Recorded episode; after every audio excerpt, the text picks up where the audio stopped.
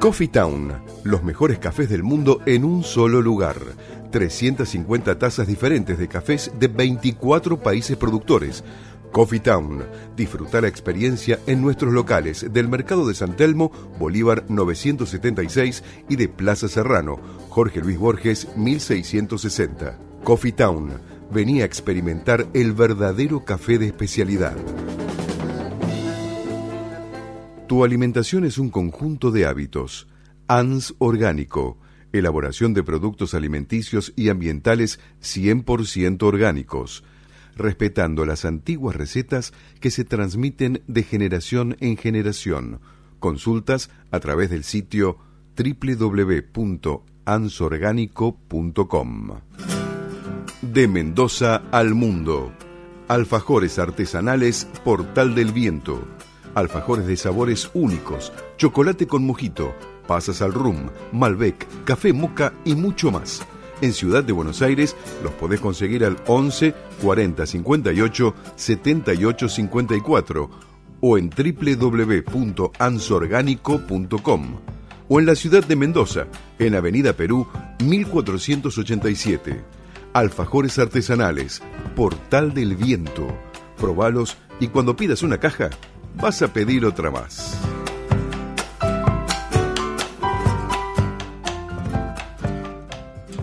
Una sugerencia, una invitación, una cortesía.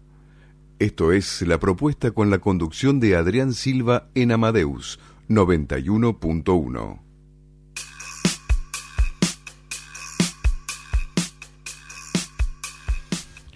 Bueno, estamos comenzando la segunda hora.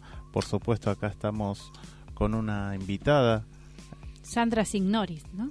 Claudia Zenobi. Ah, Claudia Zenobi. Zenobi. Ay, perdóname, te, te entendí Signori cuando No, dijiste no, Zeno- Por eso Zenobi. Bueno, Ella estamos es una hablando de. compañera también. Claro, del bueno. es elenco. otra del elenco. Estamos sí. hablando de Claudia Zenobi, es actriz y vecina de, Bueno, del barrio de Villa Urquiza. revés, vecina O vecina y actriz. y ¿no? devenida ahora. Actriz. bueno, no sé si actriz, pero bueno. ¿Cómo ah, que no? Bueno, dale, sí. Sí, Sí, claro. de la obra Urquiza, De la ¿verdad? obra Urquiza, Así es, sí. No estamos hablando del, del, del prosa, de la historia de, de General Urquiza, sino que estamos hablando del barrio Urquiza. Es un proyecto Urquiza. creado con vecinos y vecinas sobre la memoria y el futuro del barrio de Urquiza, ¿no? Así es. Por Así eso es. se llama. Es Bueno, así. Claudia, no, no, nos vas a contar un poquito. Bueno, les cuento un poco cómo surgió. Hace un año, en 2018, Ujú. cuando el teatro, el Centro Cultural, cumplía 10 años de ser recuperado. Estamos hablando del Centro Cultural, 25 de mayo, sí, que está en Triunvirato 4444. Con una idea de Morina Bonelli, que es su directora actual, eh, convocó a Marco Canal y a Jorge Eiro, que son los directores, los encargados de la dramaturgia y la dirección, para hacer este trabajo conjunto con vecinos y vecinas que nos fuimos anotando en talleres, talleres de distinto tipo. Durante un año eh, trabajamos en estos talleres y ellos fueron armando, ellos y nosotros, todos juntos, un guion, un texto, ¿sí? Que se fue escribiendo, reescribiendo, eh, que concluyó en esta obra, que se llama Urquiza, y que tuvo un estreno con público el 8 y 9 de diciembre de 2018, ¿sí? Para tener esa, esa devolución de la gente, de ver qué les parecía. Y así terminada, que terminada entre comillas, porque nunca es la misma obra cada sábado. Claro. Eh, la estrenamos el 27 de abril de 2019, este año que justo también el teatro cumple sus 90 años, por eso hay muchas actividades en el marco del noventón. ¿sí? Eh, vos nos comentaste, bueno, mientras estábamos fuera del aire, que, bueno, los integrantes son 40 personas. ¿sí? Exactamente. Es así, sí. sí que es un multitudinario. Multitudinario, vecinos. Eso te iba a preguntar, ¿no? Si son Sí, vecinos, hicieron vecino, casting, vecino. algo, No, o se no, fueron no, no. asumando voluntariamente. Exactamente, nos anotamos en los talleres y después fuimos parte de la obra, vecinos y vecinas que no somos actores, que devenimos, que ahora estamos trabajando de actores. Actores, ahora sí. Sí, eh, y que somos personas que hablamos y contamos algo de nuestra vida, ¿sí? no es que necesariamente lo que decimos en la obra es nuestra historia, pero es un poquito la historia de todos, ¿no? Que se cuenta con cuerpos reales, con historias reales y mm, que va, digamos, el elenco va desde los 17, 18 hasta 80 y pico. Sí, es diverso, ¿no? Es diverso. Y aparte muchas muchas generaciones. Muchas generaciones, sí, sí. Qué lindo. Eh, que el guion de la obra los va entrelazando, ¿no? Hay historias que se cruzan. Se cruzan las historias. Se cruzan las historias. Esto es una experiencia teatral. Ahora se habla tanto de experiencia. Claro, así es. Algo, nuevo. Exacto.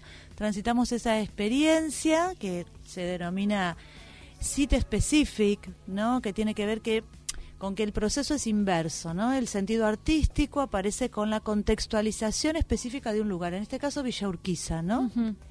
Es una obra territorial, se recorre el teatro. Eh, lo usamos todo, la sala principal, la terraza, el hall, la redonda, eh, todo, todo el teatro en distintas instancias. Yo les comentaba antes que la primera parte se repite tres veces, ¿no? Entonces la gente recorre, empieza el recorrido desde distintos lugares todos ven todo, obviamente, ¿no? Después hay un momento en que estamos todos en escena, en la sala principal, después vamos a la redonda y también estamos todos. Y son dos tramas, dos historias que se cruzan. No tiene un lineamiento realista, ¿no? Eh, hay una, un cruce entre lo ficcional, lo documental, eh, tiene algo de comedia, de drama, algo de lo absurdo. Eh, y, mezcla eh, muchas eh, áreas, digamos, interdisciplinarias. Hay video, hay cámara en vivo, hay orquesta en vivo, eh, se canta, tuvimos una profe, Eugenia, de canto, hay, decía, cámara, acciones gráficas que están por todo el teatro vinculadas a la obra. Y, la pasamos muy bien. sí, me imagino. me imagino que ustedes la pasan muy bien. Muy bien, es trabajo, ensayos, acuerdos, desacuerdos que terminan en acuerdos. Eh, tenemos unos directores geniales. Nombremos al nombrar a los directores. Marco Canale y Jorge Eiro. Y tenemos a Gonzalo López como el asistente de dirección imagino, puedo ver que no es fácil. Dirigir a 40 miembros, ¿no? De, de, de distintas edades, de distintas... Eh, y de mucha gente más, ¿no? Porque no solamente son los 40, ¿no? Puede haber sí, más gente. Sí, claro, la, la, parte técnica, iluminadores, el, quien maneja la cámara. ¿Vestuario eh, tienen también? Es el nuestro. Ah, ah bueno, mira, bueno es que el nuestro. Sí, sí, sí, que es siempre el mismo, sí, que se definió inicialmente y después es siempre el mismo. Y mm, ¿Qué es esto de, que el vecino sea actor, actriz? Y está bueno, está bueno porque estamos contando parte de la historia propia y la del barrio. Esa historia inicialmente en los talleres se escribió en cuadernos, se trabajó. ¿Cuánto eh, tiempo? Un año. Un año. Más o menos de mayo del año pasado, cuando el 25 cumplió sus 10 años de recuperado, hasta diciembre que se hizo ese ensayo con público. Ese tiempo llevó por ahí un poquitín menos, pero hasta el momento del estreno, el 27 de abril de 2019, más o menos un año, sí. Sí, sí. La gente se emociona, eso te iba a preguntar, ¿qué, respuesta tuvieron del público, no? Eh, todas las reacciones posibles porque la obra las provoca, las propone, las estimula, las, las invita, ¿no? Entonces tuvimos público de distintas edades, de distintas pertenencias, no, no viene solamente la gente del barrio, ¿no? Desde ya. Y... No, aparte que, bueno, el Centro Cultural 25 de Mayo quedó impecable, ¿no? Es hermoso el teatro. Sí, tiene una propuesta heterogénea en, todo lo que propone. Sí, sí, sí. Eh, y otra cosa que nos contabas es que eh, pueden entrar de a grupos de 30, como máximo tres grupos de 30 para ver la función. Sí, eh, a ver, 90, 120 personas que se dividen para ver esa primera parte que se repite tres veces, como decía, todos ven todo, y después ya eh, todos juntos ven la segunda y la tercera parte. Ah, la, segunda y la tercera parte, es la ven todo, el todo el público. Ah, perfecto. Esa, la primera parte es la que tiene tiene los tramos. Los exactamente, los recorridos distintos, ¿no? Que están las eh, los adultos mayores que hacen una merienda en la planta baja, están los jóvenes eh, que están en la sala La Redonda, que es una sala hermosa con unos vitrales preciosos, y estamos las madres, yo estoy en ese grupo. Ah eh, en, la, en una de las aulas que está mirando la terraza. ¿sí? Bueno, queremos avisarle a nuestros oyentes que las entradas son súper accesibles. El costo es de 100 pesos. 100 pesos las pueden sacar por alternativa teatral o comprarlas en el teatro. Y quedan dos funciones. Dos funciones, ¿eh? Dos funciones. Por ahora, ¿no? Por ahora. Esto es en Avenida Triunvirato, 4444, los sábados a las 11 de la mañana. Exacto, ¿sí? Así que no se pierdan porque quedan dos funciones nada más y no sabemos cuándo van a volver o si van a hacer... el mate de por medio, ¿no? Claro. Exacto. y van a ver algo diferente. Totalmente. Van a atravesar una experiencia distinta. ¿Cuánto dura la obra? La obra dura aproximadamente dos horas. Hay intervalos que son, digamos, intervalos activos en los que hay propuestas, hay música, hay lectura, hay propuesta de escritura también, digamos, en, en todo momento estamos todos están todos participando de la, de la obra, ¿sí? sí.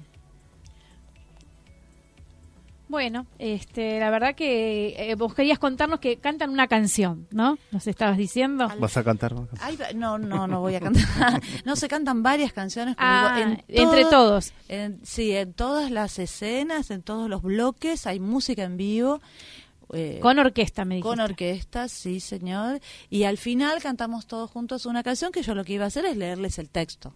Bueno, a ver, escuchamos. Bien. Explota el vidrio. Nos repartimos el tiempo, un pedazo de tiempo, un pedazo de vida, un fragmento de vida, un fragmento de muerte. El vidrio nos deforma y alguien vive con la vida de otro, o alguien muere con la muerte de otro yo encontré mis pedazos esparcidos en el bosque. Ay, qué lindo texto, ¿no? Lo escribió Jorge Eiro, que es uno de los directores. De los directores. Bueno, la verdad que muy emocionante. Me imagino que, bueno, estar ahí todos cantando y... Eh, es fuerte. es, fuerte, ¿no? y, sentir esta cosa de empezar a actuar con un público, con 100 personas prácticamente en, las salas y después las devoluciones, me imagino. Las devoluciones y un público que lo tenemos en algunos momentos muy cerca, muy, muy cerca. Ahí al lado. Al lado, en otros más lejos, en otros somos nosotros los que nos alejamos a los palcos.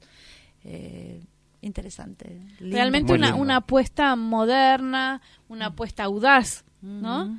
y, y, con muy buen tino de poner eh, a la gente que integraba los talleres, ¿no? Exacto. Eh, la gente que supuestamente integra un taller es porque tiene ganas de, hacer cosas, de crear, de eh, esa creatividad y que se le da ese espacio, tanto a un chico de 17 años como a personas de, de, 80, y pico. de 80 y pico de años, este que es la mayor y, bueno, hay varias, que son varias, son varias, son varias las vecinas de esa edad. Las vecinas de la edad. Y bueno, realmente es, em, es maravilloso que, estén haciendo esto. Y em, repito, lo pasamos muy bien. Me imagino, sí, totalmente. Mucho afecto, mucho amor que circula. Eh, la camaradería que hay también, ¿no es cierto? Del teatro, el compañerismo, las ganas, el, toda la adrenalina, ¿no? Totalmente. Todo lo hacemos a honorem en el caso del elenco. Eso es importante. Eh, ¿Todo lo recaudado para qué es? ¿Para, para el teatro? Sí, entiendo que sí, sí. A ver, 100 pesos sale la entrada. Sí, sí, por eso no es nada, digamos, pero bueno, con eso por ahí pueden, eh, me imagino que tienen gastos de mantenimiento, o sea, simplemente para eso, no es para otra cosa. Así que le pedimos a la gente que vayan a ver esta en estas últimas funciones, no se pierdan este espectáculo, porque es algo único, ¿eh? No hay otro espectáculo en Buenos Aires que lo estén representando los vecinos, que estén dirigidos, que hayan ensayado durante un año. Una propuesta eh, diferente y muy buena idea también, ¿no? Contanos un poco de... Sí, también con la memoria, ¿no? Que es muy importante. esto justamente de la memoria. ¿Qué perlitas hay de Villorquiza? Perlitas de Villorquiza, eh, que se hay muchas. Las que atraviesan la obra tienen que ver, por ejemplo, vinculados a la memoria, con los desaparecidos de Grafa, sí, la fábrica que estaba ahí en Constituyentes, que es muy cercano, con la masacre de los palotinos en la iglesia de San Patricio, sí, eso vinculado a la memoria y lo actual tiene que ver con el urbanicidio, que no es privativo propio de Villa Urquiza, sino de muchos barrios de la ciudad. Sí. que casas antiguas, bonitas o no, no sé, se venden, se hacen torres. ¿Qué pasa con los adultos mayores que viven en esas casas? Sí, eh, que, es muy real, ¿no? En todos los barrios. Sí, en todos los barrios. sí, es, una temática que, que nos atraviesa a todos. Sí. Será el barrio de, de, Urquiza en este caso, pero bueno, puede, ser los de Palermo, Exacto, puede eh, los de Caballito, bueno, los de todos los barrios, ¿no? Tan, Que tienen su, su toque histórico y cultural en cada barrio. Y en, es, este caso estamos, somos privilegiados porque tenemos el Centro Cultural 25 de Mayo, obviamente. que alberga esa memoria. Ahí cantó Gardel. Exacto, aparte le decían el, segundo Colón. Sí, la Petit Colón. La Petit Colón, es, un teatro impresionante, no se lo pierdan realmente. Eh, y, eh, es, un teatro fabuloso. Eso ¿eh? se menciona también en la obra que cantó Gardel. Ah, mira. sí, que abrió las puertas para que la gente del, del barrio escuchara. Sí. Así que bueno, es histórico. ¿eh? Este, este, está muy bueno que vayan, que participen de los barrios y de estos teatros que son maravillosos y que realmente eh, se ha se ha recuperado. En este caso lo recuperaron los vecinos. Hace los, ah, los vecinos fueron los que... Hace ya 11 años, sí. y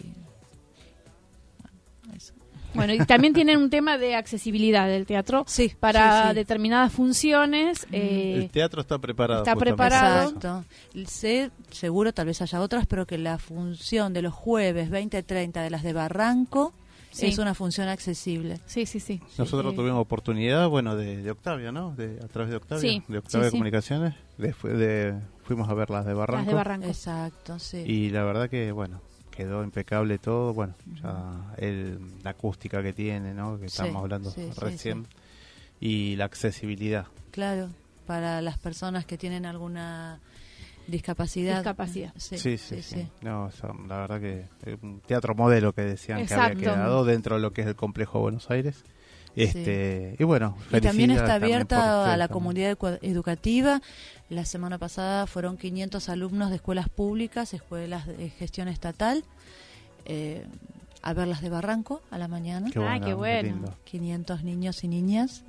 Eh, estuvo muy bueno y también la respuesta del elenco eh, en, en, el momento del diálogo con los chicos, ¿no? De lo que fue esa función. Bueno, son otras de las cosas que también... Que también tendría que conocer lo de ustedes también, ¿no? En este sentido, que cómo es otro otro, tipo de sí, ¿no? porque no, sí, sí, sí, otro formato de, de, comedia, ¿no? De teatro en sí, ¿no? Sí, sí, sí, sí. Porque ustedes también hacen, no, no, no en todos los teatros está no, este formato de que lo que decía que este eh, se hace un, por primera vez acá en Buenos Aires se hace este formato y lo están haciendo con, con esta obra que se llama Urquiza y les, les reiteramos a nuestros oyentes que son las dos últimas funciones los sábados a las 11 de la mañana en Avenida Triunvirato 4444. Bueno, Muchas, Muchas gracias. Eh, bueno, ahora sí, Claudia Zenobi. no, no. Y un saludo a Sandra. Sandra, que es una compañera, y a todo el elenco. Sí. sí, a todo el elenco. No los nombramos porque son un montón, pero un beso grande a todos. Al elenco, a los músicos, a los directores, a, los directores, a, todo, a todo el equipo que conforman Urquiza. Un placer, ¿eh? Sí, son muy bienvenidos. Gracias, muchas gracias.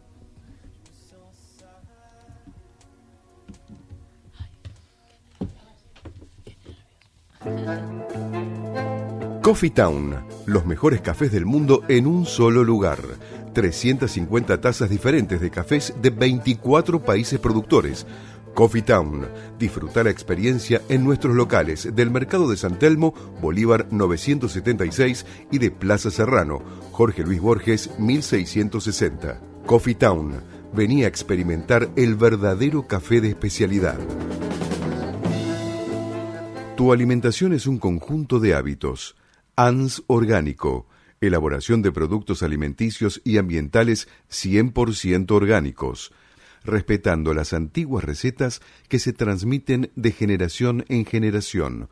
Consultas a través del sitio www.ansorgánico.com. De Mendoza al mundo. Alfajores artesanales Portal del Viento. alfajores de sabores únicos, chocolate con mojito, pasas al rum, Malbec, café moca y mucho más. En Ciudad de Buenos Aires los podés conseguir al 11 40 58 78 54 o en www.ansorgánico.com o en la ciudad de Mendoza, en Avenida Perú 1487. Alfajores artesanales, Portal del Viento. Probalos y cuando pidas una caja, vas a pedir otra más.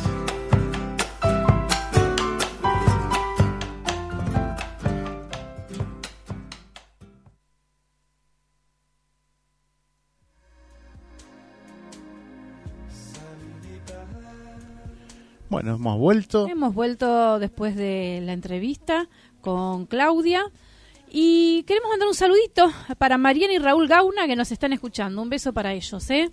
Por supuesto. Vamos a, a contarles otra vez nuestros premios a los oyentes que se comunican al 43000114 o al 60799301. Podés elegir entre las siguientes funciones. Tres pares de entradas para una para todos stand-up en Paseo La Plaza, Sala de Caber, Avenida Corrientes 1660, domingo 21 horas un par de entradas para el caso de la mujer que no quiso ser un jarrón en el Astrolabio Teatro Terrero 1456 Villa Crespo. Gentileza de Octavia Comunicación, los domingos a las 20 horas últimas funciones. Un par de entradas para el Rayito de Sol, los sábados a las 20 horas en el Centro Cultural 25 de Mayo, gentileza de Octavia Comunicación.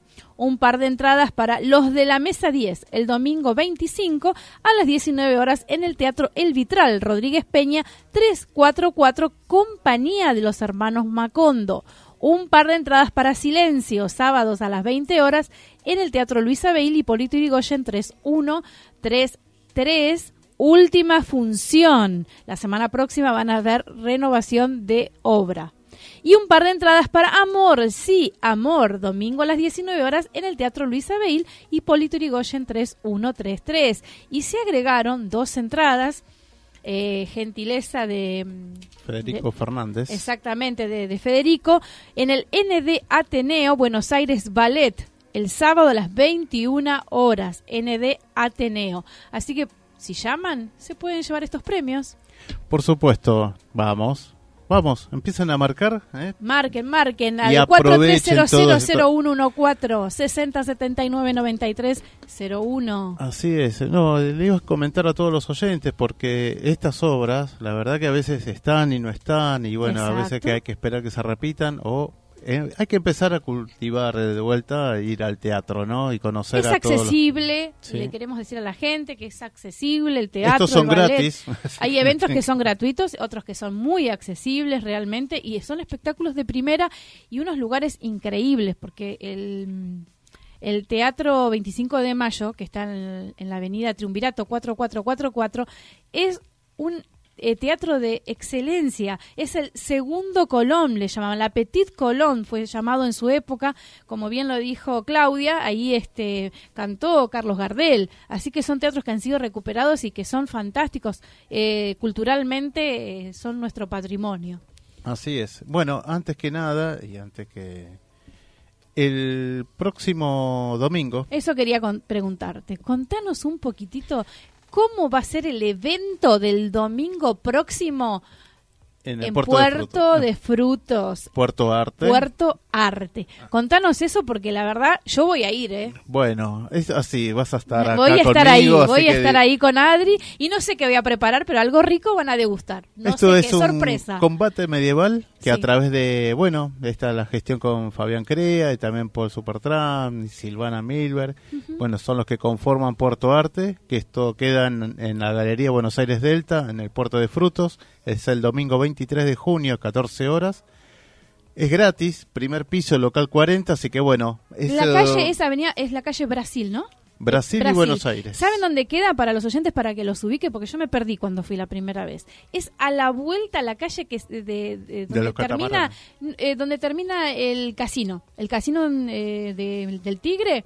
Bueno, la primera calle se llama Brasil, esa calle al fondo Ahí es, en el primer piso, un lugar increíble, hermoso, para disfrutar eh, de una vegetación, eh, una vista impecable. Sí, sí, sí, no, aparte de bueno. A degustar los productos de Anso Orgánico. Vamos a degustar Anso Orgánico y además compartir un poco los eventos estos medievales, obviamente. ¿Se van a hacer una batalla medieval? Una, Sí, sí, una demostración. Una demostración. Sí, además, bueno, que siempre estos chicos están haciendo algo histórico. ¿De quién es el grupo que, los va que lo va a representar? Es un grupo que se llama Combate Medieval. Ellos hacen, eh, así como los recreacionistas sí, exacto. históricos de acá, de lo que hacían la parte de Argentina, toda la historia argentina. Bueno, ellos hacen toda la parte medieval, que se llama así Combate Medieval. Son recreacionistas de varios pueblos medievales de, la, de esas épocas, estamos hablando de Con todos los trajes típicos, las espadas, los escudos, todo eso, realmente imperdible. La heráldica, ¿eh? algunos casos, sí, Los escudos, ¿no? los escudos de arma. ¿Y después ellos cuentan algo de historia o solamente Sí, sí, sí, cuentan, cuentan, cuentan. Es imperdible, esto es impecable. La entrada es gratuita. Sí, sí. Y ¿Eh? la degustación también es gratuita. Las degustaciones obviamente también. Y van a poder probar las exquisiteces de Anso Orgánico, señores. No se lo pierdan. El se ríe acá. ¿Quién se está riendo? ¿Quién se está riendo acá? No, no le vamos a convidar nada a, Alonso, ¿eh? no, no. Después están pidiendo. Este, no, bueno, hay un tema que sí se suspende por lluvia. Exactamente. Y bueno, no sé, si si llegara ah. a tener esa mala suerte de que llueva, ¿qué pasa, Adri? Contanos. Queda para el próximo... ¿El 29? Creo que es para el... No, quedaría para el 30 o es probable para mediados ya de julio. Bueno, bueno, entonces este cualquier cosita si llega el día a amanecer lloviendo se suspende. Así es. Igual esto ya va a estar compartido en, Twitter, Facebook, en Instagram. Vamos a compartir por todos lados. Y si llega bien, se suspende. Yo ya tengo varios invitados. Por supuesto. Y acá tenemos otro. Acá tenemos otro gran invitado, nuestro un amigo, de, la casa. Antonio de Gasperi. así es. ¿Qué tal? Buenas noches, Antonio. ¿Cómo estás? ¿Qué tal? Buenas noches, ¿cómo estás? Buenas noches, Adrián, buenas noches, gente de la propuesta. Y la verdad que muy contento de estar, creo que por tercera vez acá en la casa de ustedes. la verdad que ya uno. ya somos, no somos familiares, pero estamos ahí ya prácticamente. Por supuesto. Y pero viniste por, además, bueno, que vos sos editor de, de libros, ¿no? Y este viniste por algo un tema muy particular, ¿no? Y que nos conlleva al tango. Y a, las épocas pretéricas del inicio de, nuestra música. Así es. Eh, vamos a hablar del cantor Ignacio Corsini, que entre los tangueros eh, siempre se habló de la trilogía Gardel, Magaldi, Corsini, eh, como que fueron los pilares que cimentaron la forma de cantar el tango. Y que por esas cosas de la vida, que luego vamos a desmenuzar un poco más, eh, Corsini siempre fue injustamente relegado. Es como que el de los tres es el que menos se lo recuerda, eh, menos se lo escucha, aunque actualmente, y también estamos por eso, hay un movimiento de reivindicación y revalorización de su figura. Así que por eso quería hablar de este cantor nacido en Italia muy interesante. Bueno, le mandamos un, saludo enorme, un beso grande, un cariño grande a Victoria. Ah, sí, justamente. Eh, una de las nietas eh, de don Ignacio iba a venir conmigo a participar del programa, pero está con un tema de bronquitis, pero nos dejó un saludo, no sé si se puede escuchar. Sí, después, después lo, lo, escuchamos o si está al aire. Sí, lo tenemos ya el saludo. Victoria, bueno, quería dejarles un saludo a todos ustedes, em, tu Melusina, tu radio. Todavía estoy esperando acá al neumonólogo, pero ya estoy muchísimo mejor, me siento mejor. Así que bueno, a la próxima vez estaré ahí con ustedes con muchísimo gusto. Un abrazo inmenso. Bueno, Justamente comentaba mi Melusina que es el próximo libro que voy a sacar pero que como te decía no tenía sentido hablar de él por el hecho de que bueno recién va a estar para agosto. Así que preferí eh, tratar este tema no, Ignacio Corsini que bueno viene todo a raíz de toda esta movida de eh, revalorización de, su figura. Así es Bueno, eh, contanos un poquito ya de, cómo es esto de la revalorización de, don Ignacio. ¿no? Vamos a, bueno, justamente ahí tenemos, vos dijiste bien, don Ignacio. Eh, en el inconsciente, cuando hablamos de Gardel, le decimos Carlitos, pero eh, la figura de Corsini es tan imponente que le, le, terminamos diciendo don Ignacio, le terminamos diciendo don Ignacio porque es una figura que impone e imponía, de hecho, con su presencia en la década del 20 y 30, cuando se desarrolló la parte más exitosa de su carrera.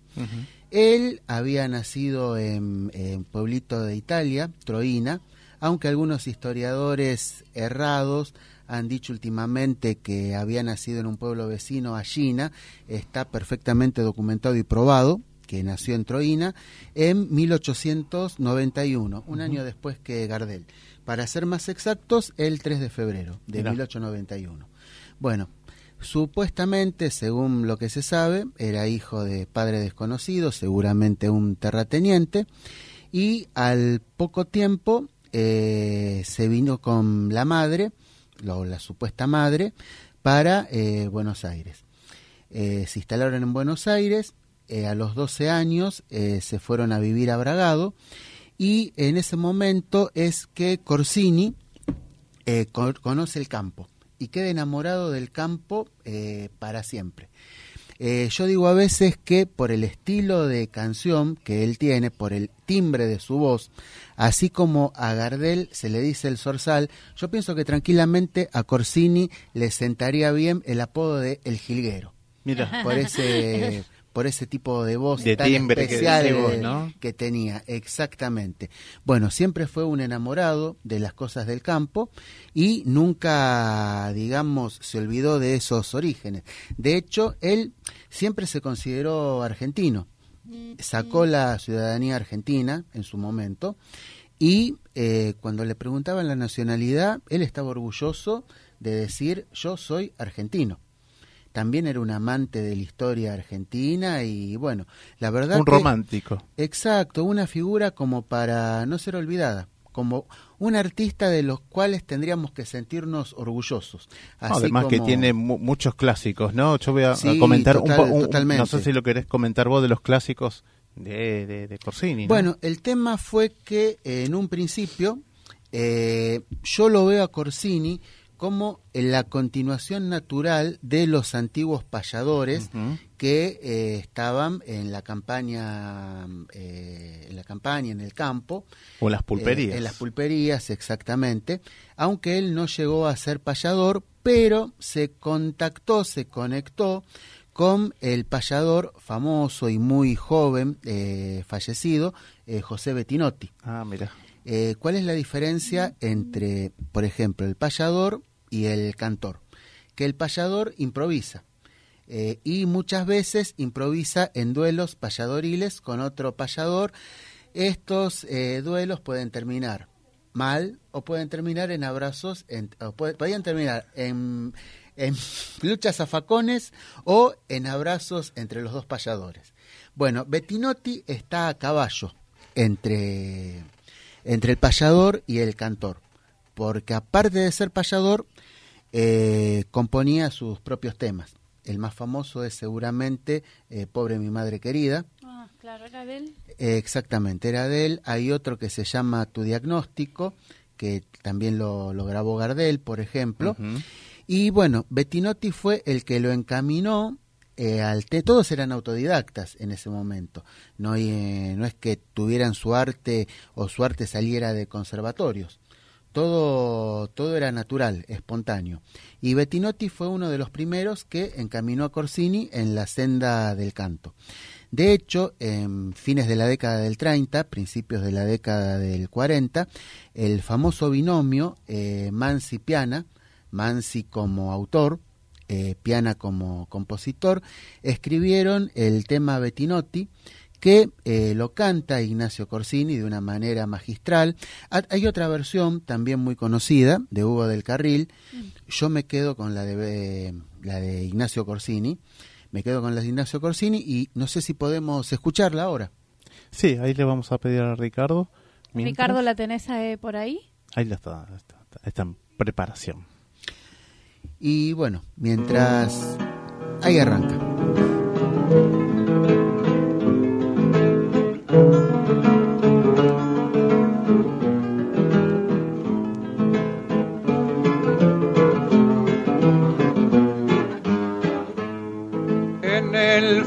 De la noche la barriada se entristece cuando en la sombra se mece el rumor de una canción Paisaje de barro negro chapaleado por las chatas y al son de cien serenatas perfumó su corazón.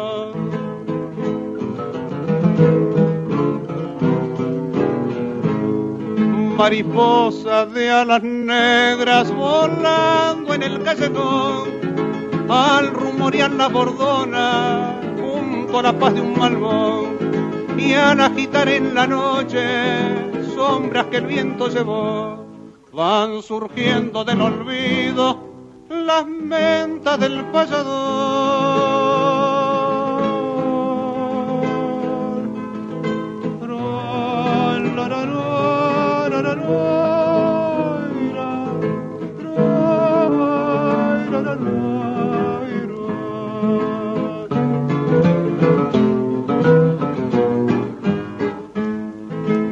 Estrofa de Bettinotti rezongando en las esquinas, tristeza de chamuchina que jamás lo olvidará, angustia de novia pobre y de madre abandonada que se quedaron grabadas en un val sentimental.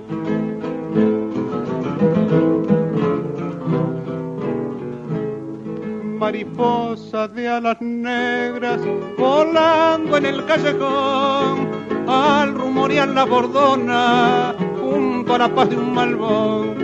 Y al agitar en la noche sombras que el viento llevó van surgiendo del olvido las mentas del payador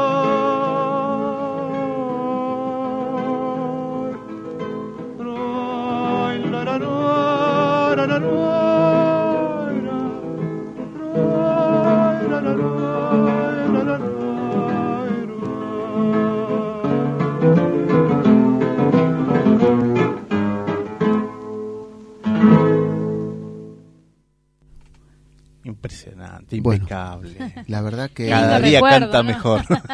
absolutamente, absolutamente y de hecho ahora hay toda una movida como para remasterizar los temas que estaban bastante otra vez a vinilo. Eh, bueno, se está poniendo de moda el vinilo también. Lo que pasa es que son carísimos. Es más eh, barato el tocadiscos nuevo que el vinilo. Que, un vinilo, sí, es verdad. Inclusive te voy a contar una confidencia. Yo había comprado uno de estos tocadiscos y no sirven para los discos eh, que tenemos los, 33. Sí, sí. Eh, pensé en un primer momento que estaba fallado el tocadisco. Compramos un disco al azar de Soda Stereo, que le gusta a mi señora, y son más, más, más duros, digamos, son más, más anchos. Más Y ahí sí se escuchan bien pero aviso, el que tiene discos de 33 y que compre en otro lugar algún equipo viejo, un Wink o algo, porque los tocadiscos un actuales. combinado, ¿no? Exactamente, un Winkofon. claro. Pero bueno, eh, seguimos con el tema. Si Por supuesto, sí, sí, sí. bueno, en la década del 20, eh, si bien eh, hablamos de la trilogía Gardel, Magaldi, Corsini, Magaldi, que era más joven, empezaba a hacer sus pininos en el tango. Eh, la dupla, y que estaban prácticamente en un plano de igualdad, era Gardel y Corsini. De hecho, bueno, Corsini era rubio de ojos azules, Gardel era el morocho, de abasto, exactamente, y estaban los dos grupos de fans, unos a favor del morocho y otros ah, a favor del rubio. Exacto, pero ellos entre sí eran muy grandes amigos. Eh, aunque la gente eh, los veía como competidores. De hecho, trabajaban para el mismo sello, que era el sello de exactamente. Ah, y entre ellos se tenían mucho respeto. De hecho, eh, Gardel tenía una foto autografiada de Corsini. Corsini también tenía una foto autografiada de Gardel y la conservó hasta el fin de su vida. Creo que ahora está en propiedad de uno de sus nietos. pero según lo que me contaba su nieta Victoria, el abuelo cada 24 de junio, o sea, cada aniversario de, Gardel, es como que se ponía mal de repente. Eh, se ponía meditabundo, triste, siempre recordando la figura de Carlos. Ellos se, querían mucho. Claro, una figura emblemática. Si bien ellos, eh, bueno, eran eran iguales, en la década en esa época quizá la, la muerte repentina y tan impresionante de Gardel y además donde murieron varios músicos de, sus médicos de sus eh, perdón de sus eh, grandes medios vocales que no lo vamos a negar e hicieron que bueno quedara como como el primer cantor nacional si se quiere y eh, fuera mayormente recordado. Corsini murió de anciano y eso fue una de las cosas, digamos, que hizo que eh, fuera siendo olvidado del recuerdo del público paulatinamente. Lo mismo pasó eh, en grado inverso con Magaldi. Si bien no murió de una forma, digamos, trágica. Eh, sí, trágica como Gardel, murió creo que de una apendicitis o mm, de alguna enfermedad, de algo muy repentino, pero murió muy joven. Y eso también hizo que se forjara una leyenda eh, alrededor de Magaldi y un culto magaldiano como el culto a Gardel. Cosa que no ocurrió con Corsini porque digamos que fue como una eh, llama que se va apagando de a poco. Claro, sí, sí, sí. Eh, pero bueno, hablando de la amistad que había entre Gardel y Corsini, por ejemplo, la gente siempre criticó las guitarras de Gardel. Siempre, ya desde la década del 20 inclusive y decía, por ejemplo, que Corsini tenía mejores guitarristas que Gardel. Los guitarristas de Corsini eran Pessoa, Pajés y eh, Maciel, el negro Maciel. El negro Maciel, ¿no? Exacto, que es autor de la música. ¿Pero él tocó con Gardel? Eh, Maciel, no, el que tocó con Gardel, que también era de origen negro, fue el negro Ricardo. Ah, mira. Que, bueno, después se separaron de Gardel y falleció en el 37 en una gira por Egipto tenía con su hermano y otra persona más eh, un trío de guitarras y bueno, eh, murió en Egipto, un destino muy muy loco. No, muy absurdo parece, ¿no? exactamente. Eh, pero bueno, decía Corsini, yo tendré las mejores guitarras, pero Carlos tiene la mejor voz. pero en realidad, si vamos al caso, yo creo que el tema no Esto los Beatles y los Rolling Stones. Pero eran dos tonos distintos de voz. Claro, es, esa es la realidad. Si de repente estamos comparando a Charlie con Cerati. No podemos, son incomparables. son incomparables y son dos eh, genios incomparables. Exactamente, cada uno grande en su género. Y yo pienso que no hay una mejor, una peor voz, sino todo depende de cómo te llega la voz, qué sensaciones te produce en tu espíritu lo que estás escuchando. Ya puede ser escuchando una sinfonía de Beethoven, eh, escuchando a Charlie, a Gardel, Corsini, a Magaldi, a quien sea. Por ejemplo, en mi caso que me gusta el tango y sigo con Carlos y con Don Ignacio. A mí Carlos me retrotrae a eh, la ciudad de Buenos Aires de los 20 a la ciudad cosmopolita que iba creciendo, bueno, hasta que en un momento sabemos que eh, dejó de crecer. Da una cosa más europea. Carlos da al europeo, a, la europeización. exactamente. Y además sus viajes al, inmigrante, al inmigrante europeo más que nada. Y Corsini eh, a mí me, me retrotrae al campo a la inmensidad del campo, a la llanura. Es como que su voz tiene olor a, a payador. Yo diría apayador. Apayador, sí. Una cosa, así. una cosa así. Por eso decía que es lo que más cercano tenemos a lo que pudieron haber sido los payadores, eh, las grabaciones de, Don Ignacio. Y entre otras anécdotas que se cuentan, bueno, ustedes saben que Gardel era un fanático del turf. Claro. Una vez eh, lo lleva a Corsini para que presencie una carrera y Corsini no sabía para dónde agarrar mientras veía que Gardel apostaba, desapostaba, ganaba, perdía, eh, seguía los caballos y, estaba así como y bueno y cuando salen le dice Tano esto no es para vos, olvídate. Otra anécdota, por ejemplo, se encuentran un día y estaba eh, Corsini con la voz medio tomada. Ahora no me acuerdo cuál fue el remedio que le recomendó Gardel, pero el otro día estaba perfecto. No, se, se querían mucho. Inclusive hay fotos, como hay fotos en común y realmente es una pena que en esa época a nadie se le haya ocurrido haber hecho eh, algún tema que ¿No hicieron tema juntos? ¿No Lamentablemente no. Hay una foto que están los dos con la guitarra posando. Yo en algún momento pensé que era una foto trucada. No, es una foto que se sacaron a propósito. Eh, inclusive hay fotos que están juntos, hay, otro, hay otra foto donde aparecen eh, jugando una pulseada, por ejemplo, pero se llevaban muy bien, pese a que, como digo, el gusto popular se debatía siempre entre el rubio y, el, morocho. del abasto. Exactamente. Así que, bueno, eh, volviendo al tema de Corsini, él encontró un filón, si se puede utilizar esa palabra, en lo que nosotros eh, llamamos el ciclo federal. ¿Cuál es el ciclo federal? Una serie de canciones ambientadas en la época de Rosas. Mira. Eh, estas canciones, por la general, eh, las letras las escribía un gran poeta olvidado, eh, Héctor Pedro Blomberg, y las musicalizaba justamente el negro Maciel. Gardel y Magaldi también intentaron, Gardel tiene tres temas ambientados en la época de Rosas, uno muy lindo que se llama Federación, Magaldi debe tener uno o dos, el más conocido es el Unitario de San Miguel, mm. pero el que se destacó en ese subgénero, digamos, fue Ignacio Corsini, creando eh, personajes entrañables. Eh, por nombrar alguno, para que no me falle la memoria, voy a apelar a mi machete.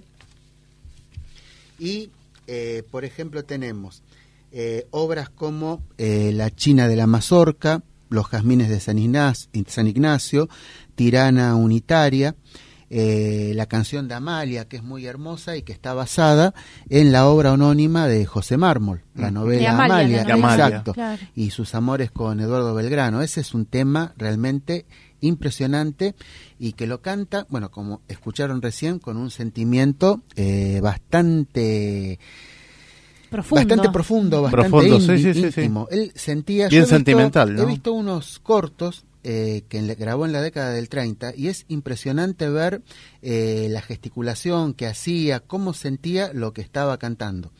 De todos estos temas eh, de la época rosista, basados en personajes novelescos, pero que pudieron haber existido en la realidad, el más conocido, y creo que todos lo hemos escuchado alguna vez, es La Pulpera de Santa ah, Lucía.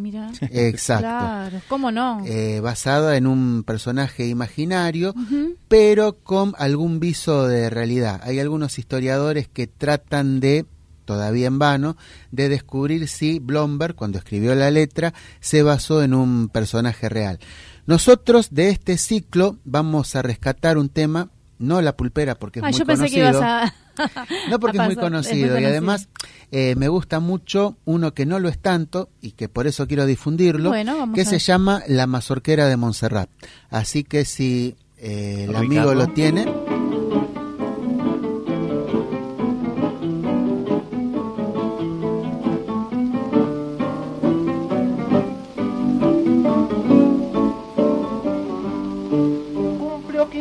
la primavera del año rojo de la ciudad y la llamabas la mazorquera en todo el barrio de Montserrat.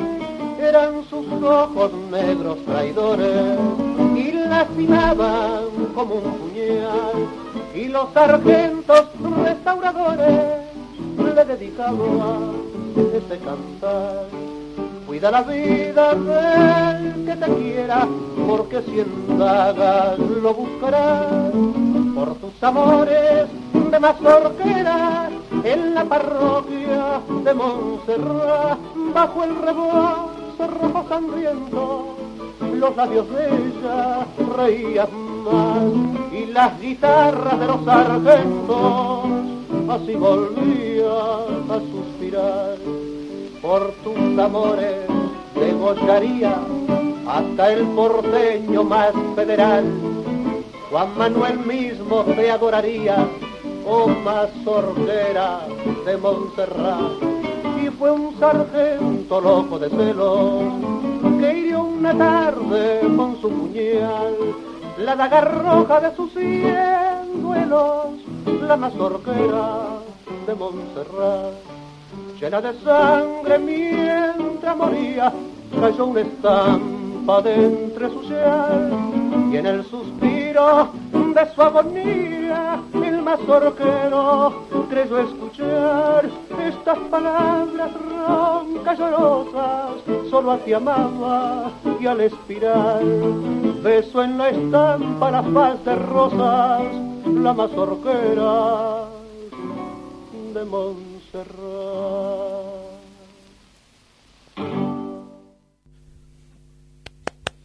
Sí, la verdad que se merece, se merece todos los aplausos habidos y por haber. Y bueno, eh, tenemos en la mazorquera de Montserrat, por ejemplo, la esencia, si se quiere, de lo que es el tango. En dos minutos, tres minutos cuenta toda una historia. Totalmente. Eso es lo que tiene, lo que tiene el tango. Eh, no, y esto que trajiste, ¿no? Pues todo un material que es en los eh, inicios. Exactamente. Y esto es de la década del 20 y se escucha como si hubiera sido grabado ayer, exactamente, fines del 20, Estamos principios del 30. Años, Sí, sí, sí, 100 años. exactamente, a veces uno no cae en Ay, la no, cuenta. no caí en la cuenta, no, porque, dijo él, sí, 100 porque uno, uno, las escucha desde cuando era chico claro. y te pones a pensar y sí. Sí, yo me acuerdo de chica pensar, porque yo escuchábamos en Radio Rivadavia con Son gente grande. Son gente grande. Pero claro, eh, yo te digo que como te conté recién que escuchaba La pulpera de Santa Lucía de muy chiquita, porque mi abuela se llamaba Lucía y claro, yo no tenía noción. Tengo una amiga Lucía también. Le mando muchos saludos. Este, saludos a todas las Lucías. Eh, uno no, toma conciencia de que han pasado 100 años de esto. Exactamente, sí, sí, sí. Impresionante. El... No, no. La verdad que, que sí.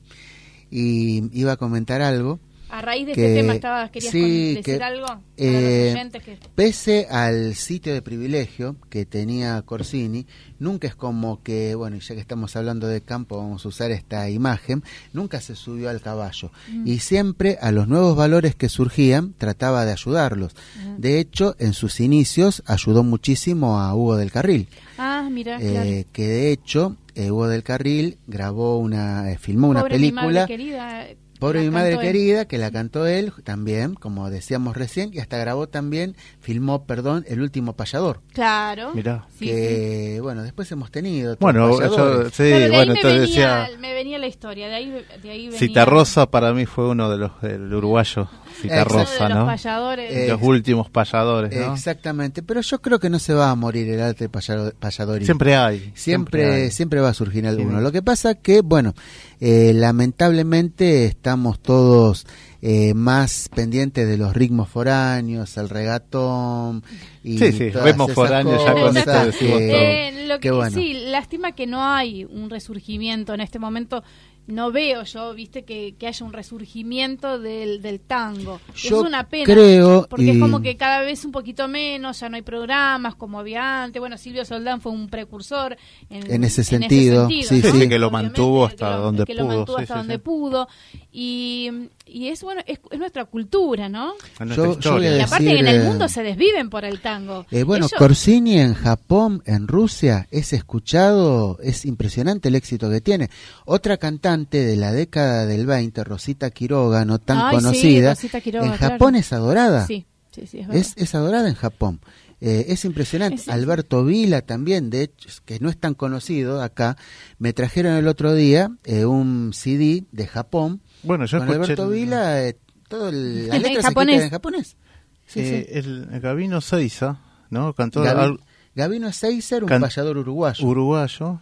Pero dice que, claro, y, pero dice que se crió acá, vivió acá y después. De hecho, era radical y murió justamente el día que asumió Irigoyen, el, el 12 de octubre de 1916. Y siempre era invitado a Uruguay o a las fiestas nacionales de Uruguay para cantar la batalla de Paysandú. El heroico Paysandú. El heroico, Paysandú, yo te saludo. Que de hecho, Corsini. Que están todavía en YouTube las algunas sí, totalmente. Corsini era muy admirador. Eso tiene más de 100 años. Totalmente. Y mira, las primeras grabaciones de Corsini son de 1913 para el sello Víctor, lo mismo que las de Gardel que son de 1912. Después hubo un impas y volvieron a grabar en la década del 20. Pero las primeras grabaciones tienen más de 100 años. Claro, sí. Que eso es un tesoro. ¿Por qué, ¿Por qué hubo ese impasse? ¿Qué, fue lo que pasó en esos años? Quizá eh, la gente eh, no estaba preparada todavía para ese tipo de música. Claro. y además, porque aparte el tango fue en su momento, si, mm, si vos te acordás de la película La, rubia Mirella, fue un tema muy polémico porque el tango era no estaba bien visto para la sociedad. Mira, lo que hizo esta gente, Gardel, Corsini, por poner una idea, digamos, eh, más o menos moderna, una comparación moderna, es eh, como si existieran hoy llevar la cumbia villera a la alta sociedad. Exactamente. Eso fue lo que hicieron. Además, hay algunos tangos eh, conocidos hoy como el choclo, por ejemplo, a los cuales después se les cambió la letra, pero en su principio tenían un título bueno, el Choclo tenía un título mucho más... Se eh, dice de mí también, eh, la original, y después cantada por Tita Merelo, que es otra, ¿no? Es otra letra. exactamente, Cara Sucia también, no era la cara sucia justamente a lo que hacía referencia el tango, pero sí, tuvo un origen prostibulario, eso lo, sabemos todos, y, bueno, y las letras tenían que ver con, con ese origen. También, y con eh, tenían que ver con el lunfardo. ¿no? Con el lunfardo, exactamente. exactamente. esa jerga, ¿no? Era una jerga que no era bien vista por la sociedad. O sea, aquel, aquellos muchachos que iban a bailar tango no era buen visto eh, y sobre todo a los muchachos de la alta sociedad. Exactamente. Sí, a la gente común, digamos, a, era el arrabal, se le llamaba, ¿no? Exacto, ¿Eh? el, arrabalero. Y el centro era donde vivían los que se llaman los fifi, los high life, digamos. Pero bueno, el tango de a poco se fue imponiendo, se fue puliendo, digamos, aunque siguieron los, los lunfardismos, que algunos eh, los seguimos usando hoy en día, por ejemplo, guita, eh, mina, kurda, eh, también. Hay uno que siempre me llamó la atención, a la plata, al dinero, se le decía vento, en los tangos. ¿El vento o la villuya? exacto, villuya se sigue usando, pero, vento, quedó absolutamente desplazado, es como que algunos lunfardismos fueron cayendo en el olvido. Y bueno, eh, bueno, la verdad que fue una charla impresionante, eh, da para mucho. Da para mucho. Así que bueno, en cuanto tengamos otra oportunidad, te vamos a, a, convocar para que, a ver si podemos recopilar algunos otros, otros tangos este, de esta época, de estos payadores, y podamos continuar con esto, porque bueno, hoy el tiempo es muy tirano en todos lados. Así que, Bueno, te agradecemos muchísimo, Antonio, y bueno, te esperamos en, la, en una próxima oportunidad para Ahí tenemos de música de fondo uno de los éxitos, a ver si podemos escuchar un minutito del adiós, que es una, una belleza, realmente vamos es una a, joya. escuchar un poquitito del adiós. En la tarde que en sombra se moría Buenamente nos dimos el adiós, mi tristeza profunda no veías y al marcharte sonreíamos los dos. Y la desolación mirándote partir quebraba de emoción mi pobre voz. El sueño más feliz moría en el adiós y el cielo para mí se oscureció en vano el alma con voz velada volcó en la noche la pena. Solo un silencio profundo y grave lloraba en mi corazón. Sobre el tiempo transcurrido vive siempre en mí y esos campos que nos vieron juntos sonreír. Me preguntan si el olvido me curó de ti. Y entre los vientos se van mis quejas, muriendo en ecos buscándote, mientras que lejos otros brazos y otros besos te aprisionan y me dicen que ya nunca has de volver.